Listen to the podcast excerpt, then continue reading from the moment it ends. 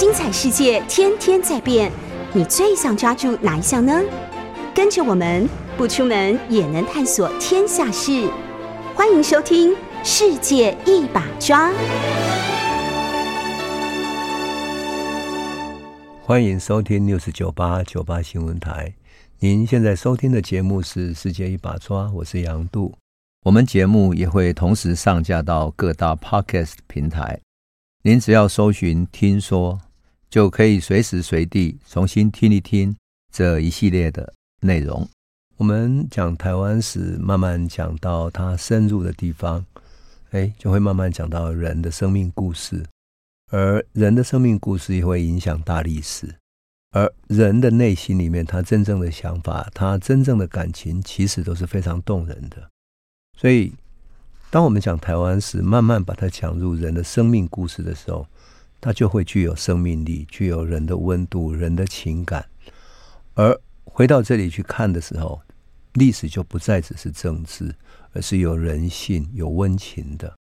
所以。这几集你听到的会是剪辑的故事。我曾经跟朋友开玩笑说，我为了剪辑的故事啊，去过几所大学演讲。我也曾经讲剪辑的故事，讲到他和妻子的感情等等，讲到底下的学生都会掉眼泪。为什么？因为那是真正人的故事。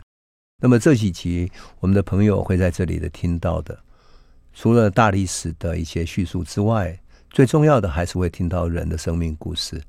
比较像是听到人的生命的一种典范啊，那我觉得这种典范会使得我们对于台湾人真正的生命形象会有不同的认知，而不再是过去所被灌输的那种片面的样子哈。那我想我们的朋友这几集就很放心的来听我讲故事吧啊。好，我们上一集讲到了剪辑。这一位农民运动的领袖哈，那当年他年轻的时候，其实是一个乡村的老师，就是在农村里面的一个老师。我们可以想见，他家里的父母亲都还是带着牛去田里面耕田的这样的一个家族。那么他回到学校去教书的时候，特别是他的母校教书的时候，他怀抱着很深的感情。对家乡的年轻孩子也是一样的。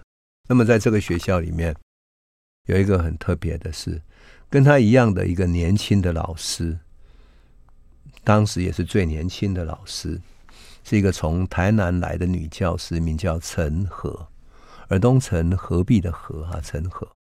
她是一个独生女，她父母亲在台南的市区开店做生意，家庭算是很富裕的，所以她特别照顾。所以她很小，七岁就让她去受教育了。受完了小学公学校的教育之后，还让他去师范学校念书。念完了书，他其实十五岁左右，那么他就到凤山公学校来教书了。所以简吉在凤山公学校要毕业的时候，是陈和就已经来到这里教书了。所以当简吉回到公学校去教书的时候呢，哎。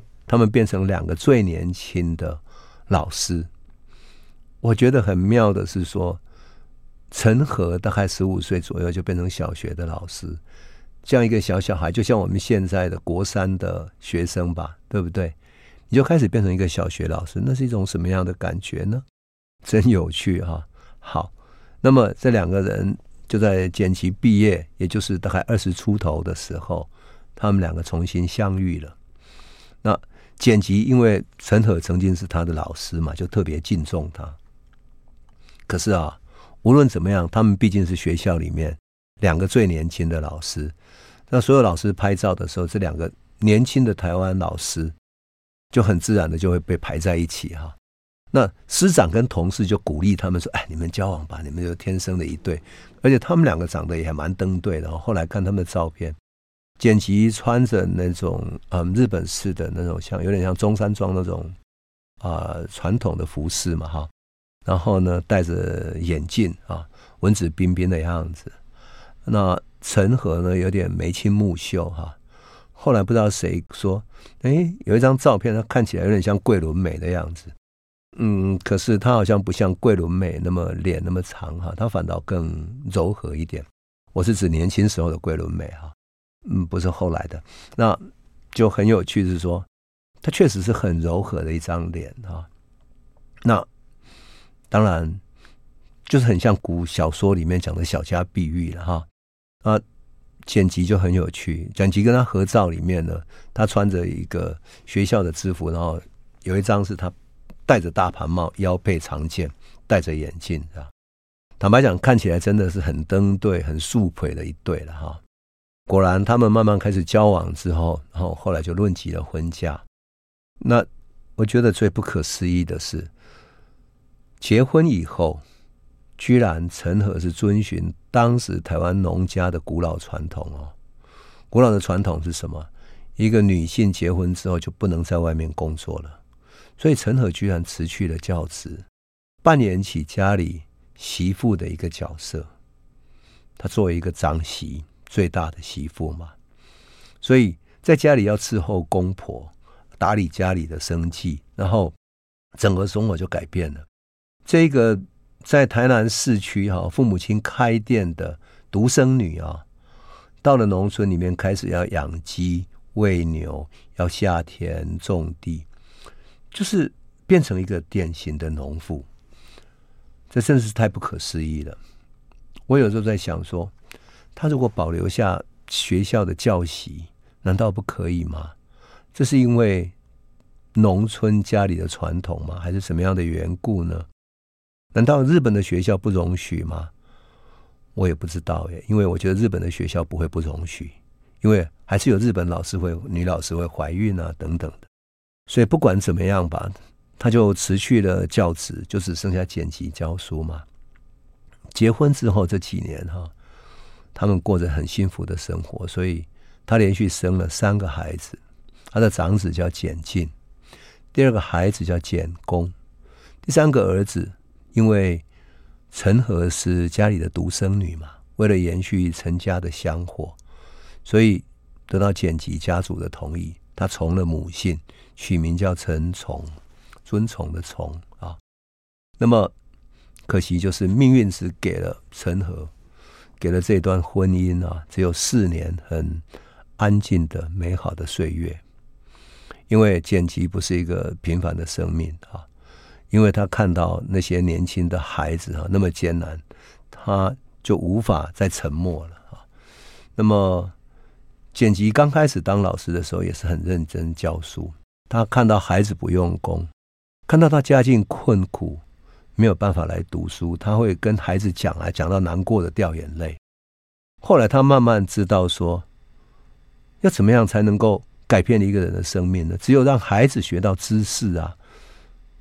而他自己也是因为这样改变的，所以他多么希望每个孩子像他一样过上新的生活。因此他会不断劝这些孩子。可是后来发现说。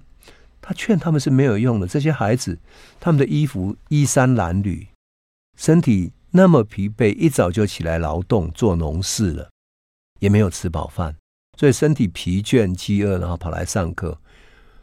农忙的时候根本没有办法来上课，尤其是农忙的时候没有办法上学的孩子特别多，就是缺课的孩子大量的，那他们又要参与大量的劳动啊，所以。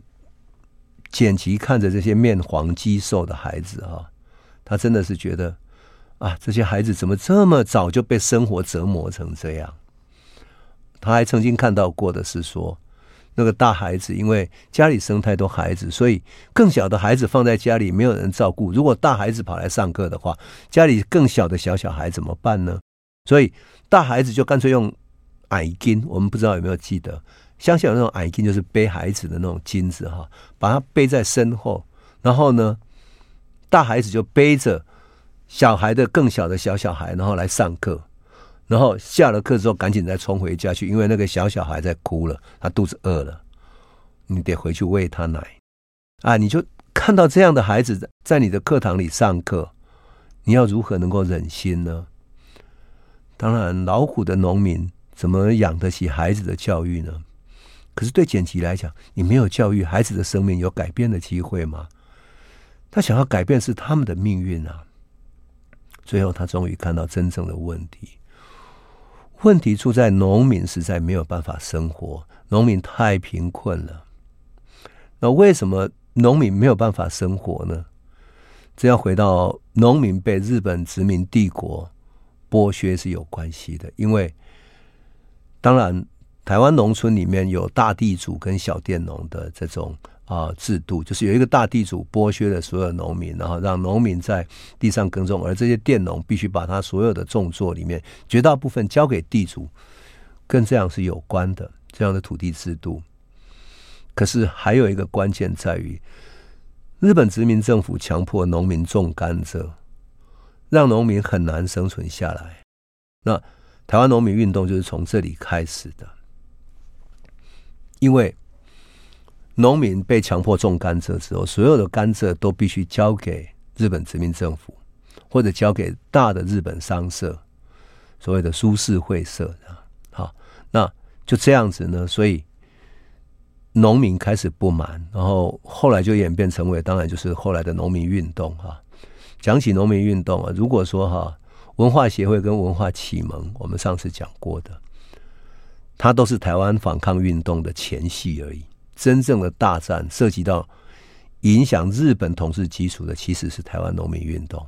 而台湾农民运动又跟日本当时的日本农民运动、日本农民组合是结合在一起的，所以日本也派了许多律师来跟台湾串联。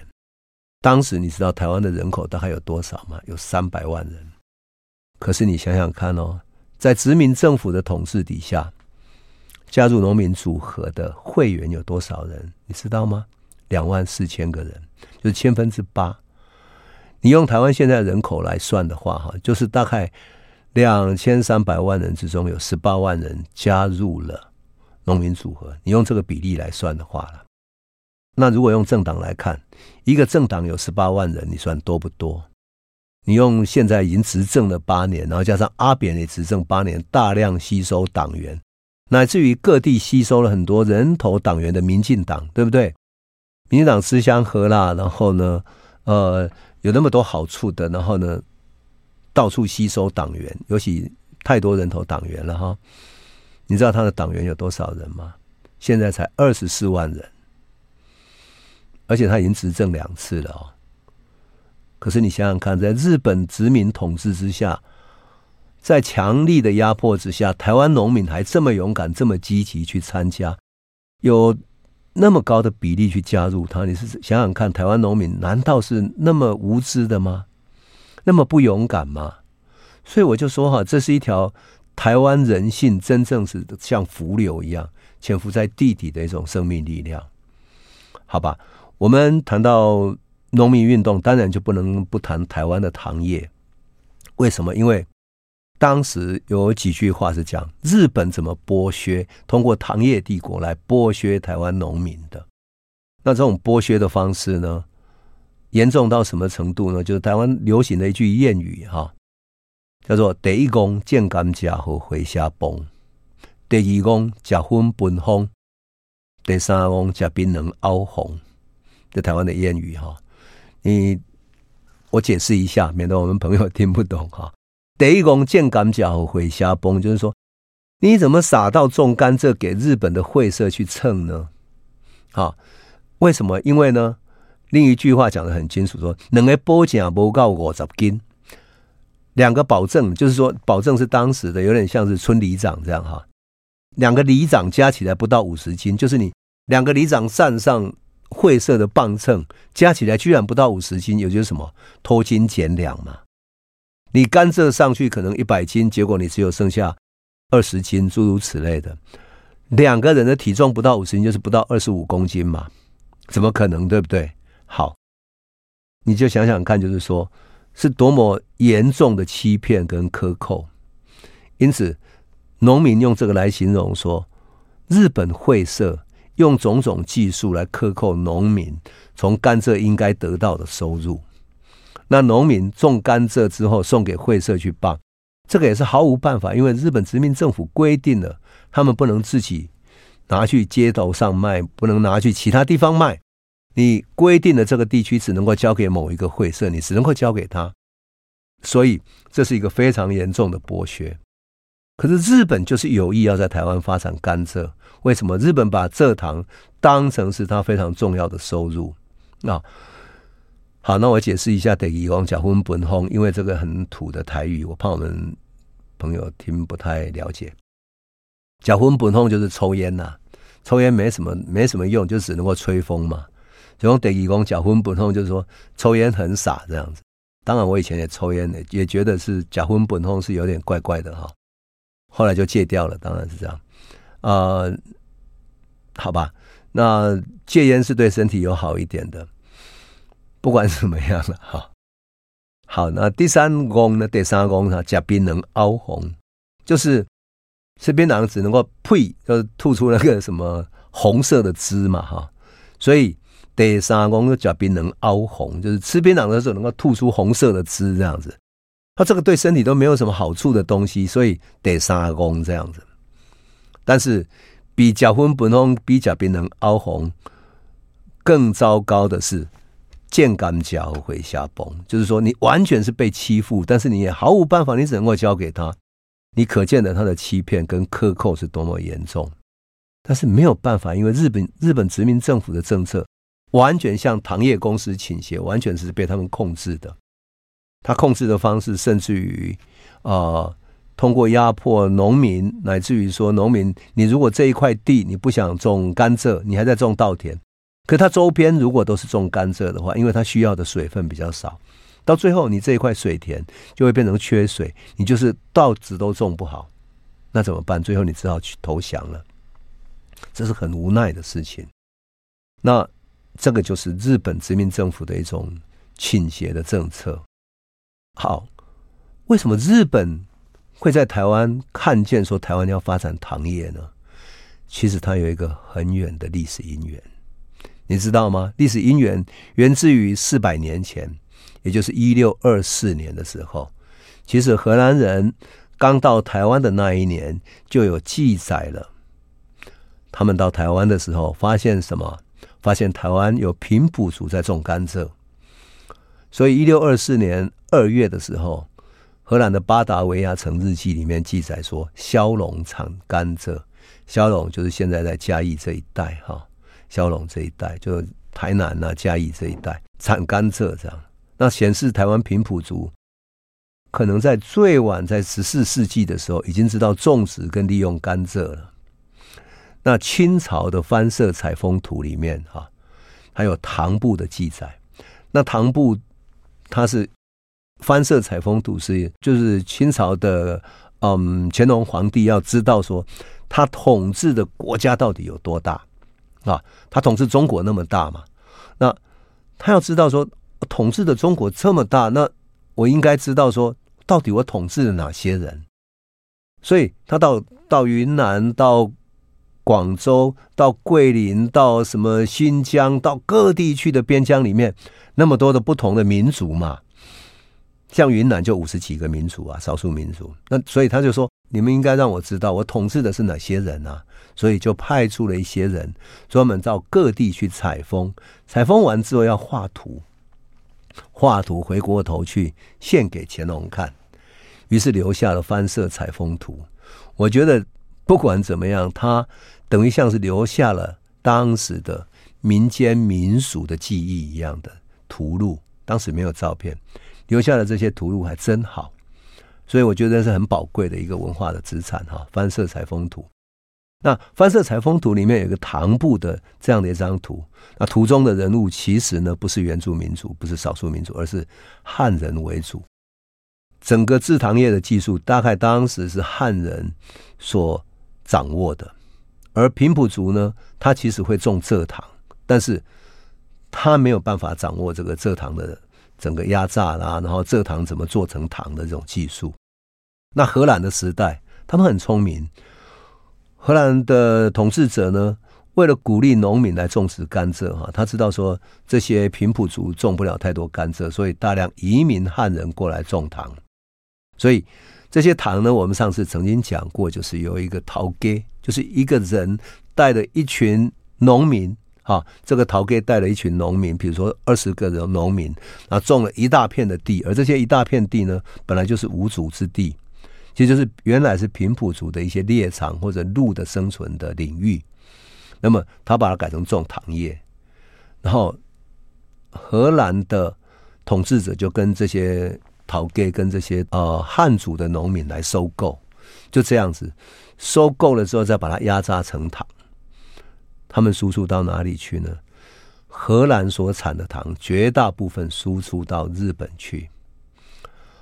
台湾在一六五零年，一六五零年哦，三百多年前，台湾每年蔗糖输出额多少呢？七八万担，大概多少？四千八百公吨，量很大了。但主要是输到哪里？就是输往日本，也是荷兰从日本赚钱。他所利用的就是福建人来台湾种糖、制糖，然后交给日本，他去赚钱。当然，种糖的就是福建农民嘛。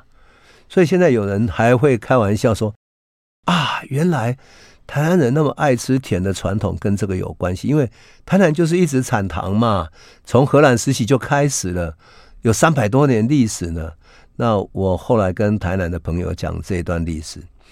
说哎，难怪台南人这么爱吃糖啊，不是没有道理哎。历史悠久，文化深远。你知道台南人怎么说吗？台南人很不爽，他说：“你们都说我们爱吃糖是吃甜的，其实你们错了。我只爱是甘味，那个味道无同款，甜是糖的甜，但是我吃物件还是一个甘味，它是一种甘甜，一个甘。那甘跟甜是什么差别？我们不要讲。你你吃一个东西很甜。”跟吃一个东西是有甘味的，就是比如说你喝一个甜汤，它是甜的，但是你喝某一种嗯鸡汤，它有一种炖很久之后的甘味，那又是另外一种味道了。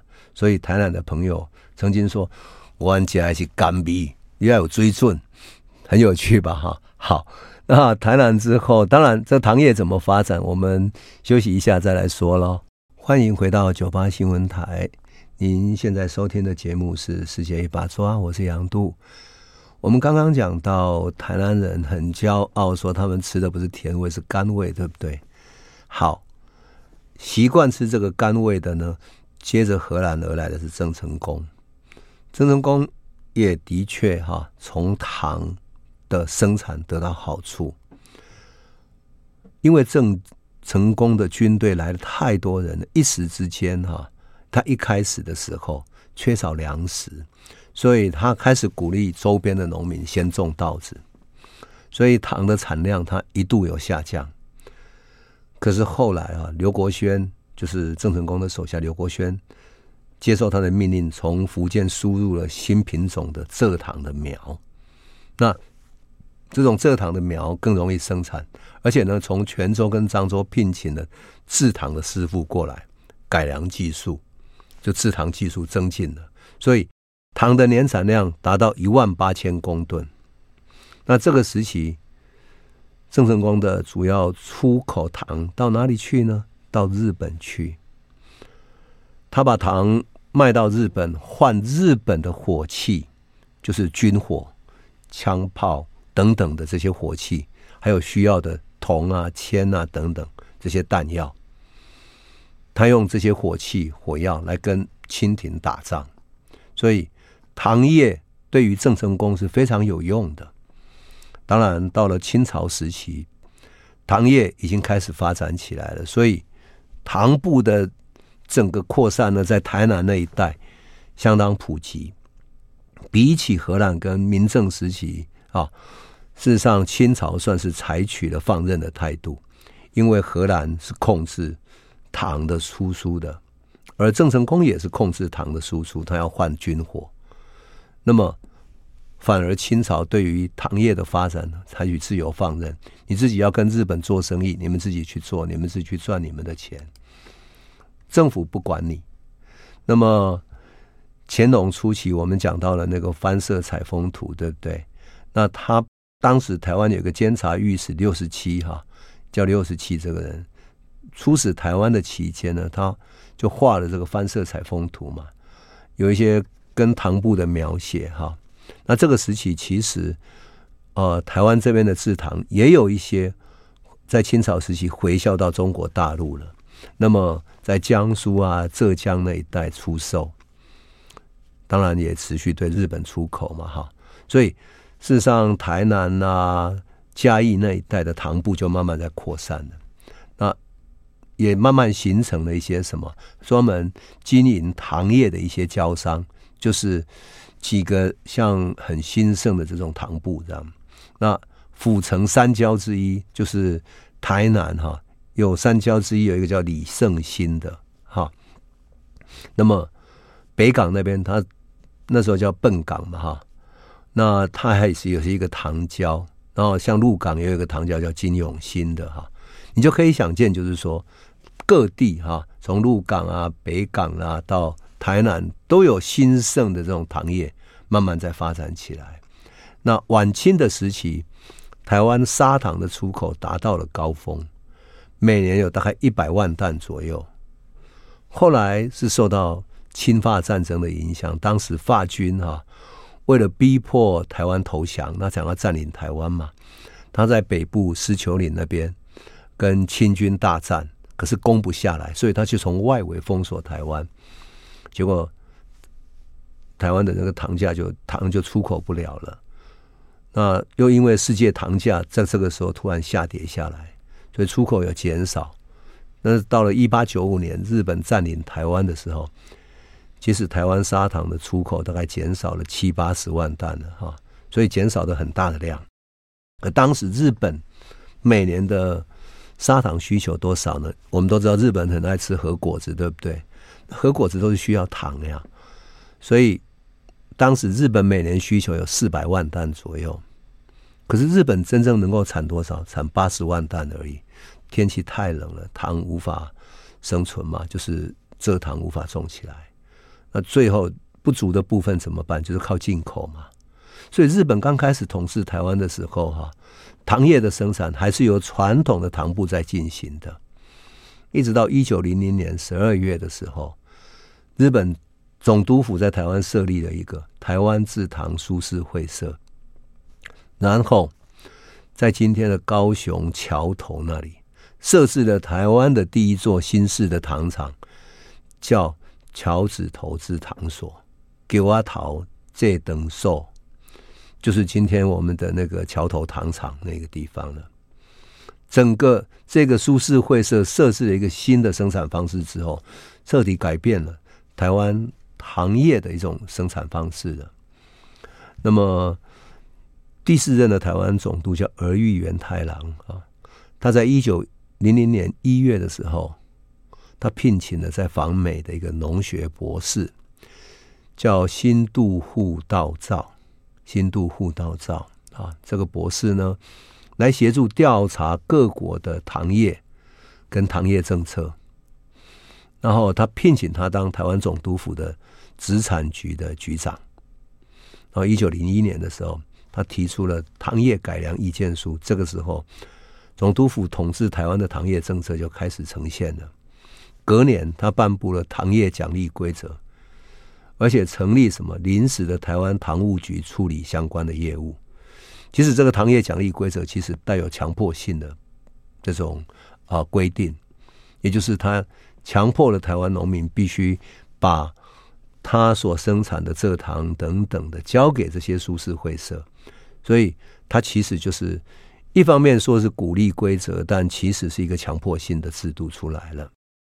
那是因为当时日本的工业技术还不是很成熟嘛，然后又受到我们都知道一九零四年后来有日俄战争，所以新式糖厂的这个投资哈，刚开始并不顺利，因为日本天皇他们日本在本土，他绝大部分的资金都投入到日俄战争了。而总督府要从日本引资，就引进民间资本来投资糖业，其实一开始并不顺利。所以在这个背景之下呢，台湾就出现了一个改良糖部。改良糖部就是保持旧有的，就是清朝时期旧糖部的营运跟规模哈，可是内部改用一些新式的机器来生产。那到了一九零五年左右，其实。真正改良的只有四家左右，日本的资本还没有大举进入到台湾，那新式糖厂的这种新设备也还没有进来。后来台湾的这些本土的资本家，就是地主啦、资本家，慢慢投资到改良糖部里面。一九一一年达到了全盛时期，一共有七十四家。但是因为一九一一年跟一九一二年暴风雨啊，它特别台风特别严重，所以当时台湾的糖业啊，特别是蔗糖的生产受创很严重。那么新式糖厂，也是日本式的新式糖厂，就趁着这个时候大量进来了。那么，所以慢慢的旧的糖部。就取消了，然后整个到最后是由日本的新式制糖会社所取代。特别是日本制糖株式会社呢，到了一九一二年的时候，已经有二十九间了，就整个慢慢取代掉了哈。但是日本时期呢，它有一个很特别的政策是，它是工业日本，农业台湾，所以台湾只是它要的原料产地，它不要让台湾有任何工业技术，整个工业化的制程，它要把它拉回到日本去。那制糖其实根本不是什么了不起的工业化，啊，可是殖民政府被规定了什么呢？就是说，日本本土的金糖生产，就是好的糖哈，必须回到日本去，而台湾只能够生产粗糖。尤其呢，台湾总督府金糖的工厂的设置，他在抵制它，不让你生产金糖的这种工厂设下设备进来。结果，你明明就是能够很容易就生产金糖的，你最后还要把它送回到日本本土生产完，然后再海运再运回来，金堂的成本就高得不得了。那金糖其实没有什么不得了的嘛，所以日本的资本家就很不满了，他就是增加太多成本了。最后，终于总督府迫于大家的压力，终于开始同意了。那么。当然，台湾砂糖的产量跟着改良技术就大量增加了嘛，哈。那整个日本统治台湾的时期，哈，就是刚开始统治台湾的时候，砂糖确实有减产，但是统治台湾三十年，大概一九二九年的时候，台湾砂糖的总产量多少呢？整个清朝时期是一百万担嘛，好，一百万担，而一九二九年的时候，多少呢？是一千两百九十六万担呢，也就是涨了十几倍了。而一千两百九十几万担，不止供应日本砂糖的需求够了，甚至于台湾的糖还可以外销了。而要知道，台湾制糖会社支配的耕地，它支配台湾农村的耕地有多少呢？二十几万甲，占台湾总耕地面积的百分之十五。台湾农民蔗农有多少呢？十二万户，你就知道吧。我讲这些，其实我们就知道啊，日本有那么多核果子，那么漂亮的核果子，那么盛产的核果子，都是台湾的糖业帝国所供应的。台湾这个殖民地，台湾的农民，台湾所有的辛辛苦苦的农民，以及台湾的孩子，因为无法受教育，在土地上耕作所产生的蔗糖，去供应了日本的核果子的，所以日本当时才有廉价的糖去制作制作各种各式各样精致无比的核果子。没有台湾，日本帝国哪来的那么多样的漂亮的核果子呢？好，我们先休息一下，回头再来说喽。欢迎回到九八新闻台《世界一把抓》，我是主持人杨度。我们节目也会同时上架到各大 Podcast 平台，您只要搜寻“听说”，就可以随时随地重新听一听这一系列的内容。我们讲到日本和果子，哈，总是有一点感慨，因为我们现在都喜欢吃日本和果子。我有许多日本朋友来的时候，总是会在日本带那些做的非常精致的，哈。那我看到这些的时候，当然往往就想起说，每一个地方的甜点，每一个地方的饮食都有它文化的积累。而日本和果子的传统，就是靠台湾的糖业生产所积累出来的。如果不是有那么长的历史时期，不可能这么精致。而他们能够拿到那么便宜的糖，当然就有那样的一种经济基础来做嘛。那当时哈。台湾农民是一种什么样的处境呢？我觉得我们如果要了解剪辑他所面对的台湾农民面对的台湾孩子啊，真正的处境，你只有从一个更远的、更高的结构来看。那我想要讲的是一个日本的自由主义学者矢内原忠雄，他在一本书叫《日本帝国主义下的台湾》里面所写的分析。我们都知道。很多人喜欢讲说啊，你如果是用台湾人的角度去分析日本的殖民政策，你是带有台湾本土的立场等等。好，我们就先放下这些，而纯粹从一个日本的自由主义学者的角度来看的话，他怎么看待的？矢内原忠雄就说过哈，日本统治台湾，它整个主轴就是资本主义化啊，最重要的项目有三项。第一个，一九零四年币制改革是。台湾一切的商品货币跟日本相同，也就是币制完全一样了。币制的相同，使得它的经济就跟日本连结。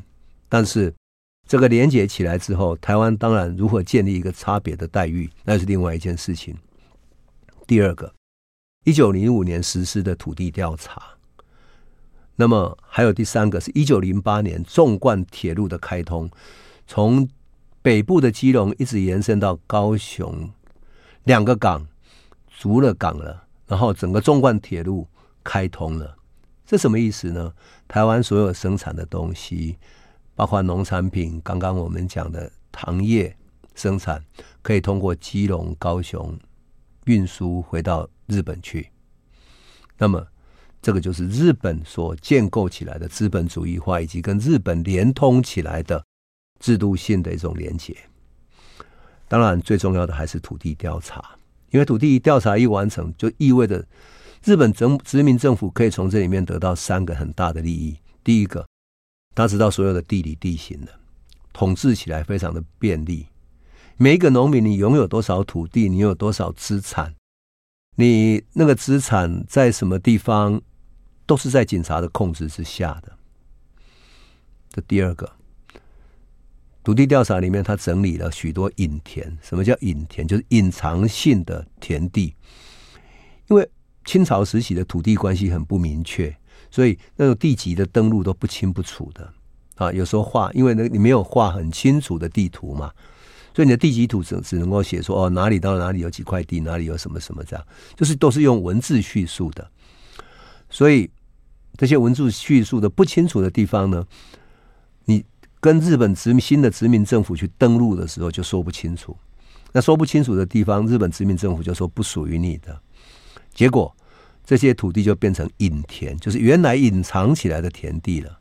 结果日本政府统治的可控制的土地面积就加大了。那意味着什么？财政收入可以增加吗？很多原本是农民开发的那种耕地的哈，或者一些荒地啦、无主的农地啦等等，都被收归国有了。好，第三个是国土权利关系确立了，就这样子呢。所以这个也是引起很大的冲突，因为农民，特别是我我讲过的哈，就是像谢雪红在台中那个地方，后来躲在大肚溪畔的一个农民的农地上面。他躲在一个公寮里面，二八逃亡的时候，谢雪红就在那里躲了很久。为什么？因为那个农民的土地就是被当做隐田给日本政府给征收了，所以他们起来开始反抗。那么像竹山那一带也是谢雪红逃亡的路线，那个就是当年竹林被日本的苏式会社，尤其是三菱会社要去做造纸工厂，所以大家开始起来反抗，整个就是。一场又一场的殖民政府对台湾农民的剥削、强占所造成的农民不满，而开始有了农民运动的契机。我们说，台湾农民的土地就这样被剥削，然后流离失所，然后台湾农民随之无产化。可是糖业政策才是最最麻烦的，因为糖业政策是什么？是用政府的力量鼓励农民去种植甘蔗。然后他采取了什么方式呢？政策辅助说你必须去种，然后种了甘蔗之后，哪一个会社来跟你收购？于是你就好像是可以有一个稳定的收入一样，但是其实会社的收购价格是非常低的。当你开始改变之后，就回不来了。所以，对于土地的用途、水利灌溉的规划，还有农地周遭整个道路的开辟等等，都是由日本殖民政府去规划的，为的就是要让农民去种植甘蔗。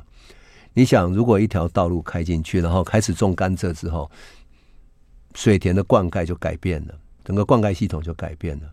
那么，你如果要去种水稻的话，就非常难以生产，没有办法了。那么，造成一个什么现象？农民有土地，对，你有那个土地的所有权，但是你没有办法依照自己的意愿去种植自己想要的作物。你不可能种稻子，你也不可能种其他的呃经济作物，种菜或者种其他的，你只能种甘蔗。那等于说你有土地的所有权，但是你没有使用权。但又因为强迫农民种甘蔗嘛，农民也没有其他选择权。那更糟糕的是，甘蔗日本殖民政府叫它只能由会社来收购，而且收购的价格是由会社来决定的。所以，台湾的农民已经不再是传统观念下的小农，小农是你自己种了田，你卖了多少是你自己的。而是像是一个佃农一样，你当自堂会社的佃农、日雇农一样，你有土地没有用，因为你就是跟农奴一样在地上耕作，然后最后蔗糖多少价格交给人家，你一点办法都没有。糖厂克扣斤两，我们上次有讲过了，就是所谓“得一公见甘蔗会下崩”，就这个意思。室内元忠雄在这个过程中，哈。曾经说，台湾农民是农业的无产劳动者，就是没有生产工具，跟土地上面次品的农业劳工一样的意思。你一无所有，你耕种出来之后，所有东西都交给人家了，跟马克思主义分析的无产阶级没有两样。所以他们只是从事农业的劳动而已。所以室内元忠雄，他作为日本的良心，哈，他被称之为日本的良心。事实上，日本发动二次大战的时候，室内元忠雄是反战的。他反对日本发动战争，因为他觉得这是对日本的国家是非常不利的，而且发动那么多年轻人去战争太悲剧了。他反对战争，他是一个人道主义者。那因此，室内元忠雄基于他的良心，认为台湾的农民是农业的无产劳动者。你就可以想见，当时台湾农民是在一个。这么悲惨的情况底下，而台湾农民的孩子能够如何呢？这个就是剪辑作为一个乡村的老师，当他在学校里面面对着那么贫困的孩子，衣衫褴褛，没有吃饱饭，甚至于背后还要背一个小小孩来上课，这样的孩子的时候，他心里怎么忍心呢？他当然会明白，你不帮助农民改变他们的困境，台湾的孩子的命运是没有出路的。而农民的困境在哪里？就是在于他是无产劳动者，是被日本的会社所剥削的。那要怎么办呢？他希望能够把农民团结起来，跟日本的殖民政府进行新的谈判，至少把日本对于甘蔗的价格，或者对于甘蔗的收购有一个更公平的待遇。不要克克扣斤粮，不要欺负农民，不要给那么低的价格，至少农民的生活可以改善。于是，慢慢的，他就参与到农民运动里面去了。事实上也很难免，因为农民没有办法写字，没有知识跟日本的会社对抗，只有求助于老师。识字的老师，慢慢的就变成一个职业的革命家了。那剪辑变成职业革命家的过程，跟他后来有些什么样动人的故事呢？我们下一次再来为你诉说。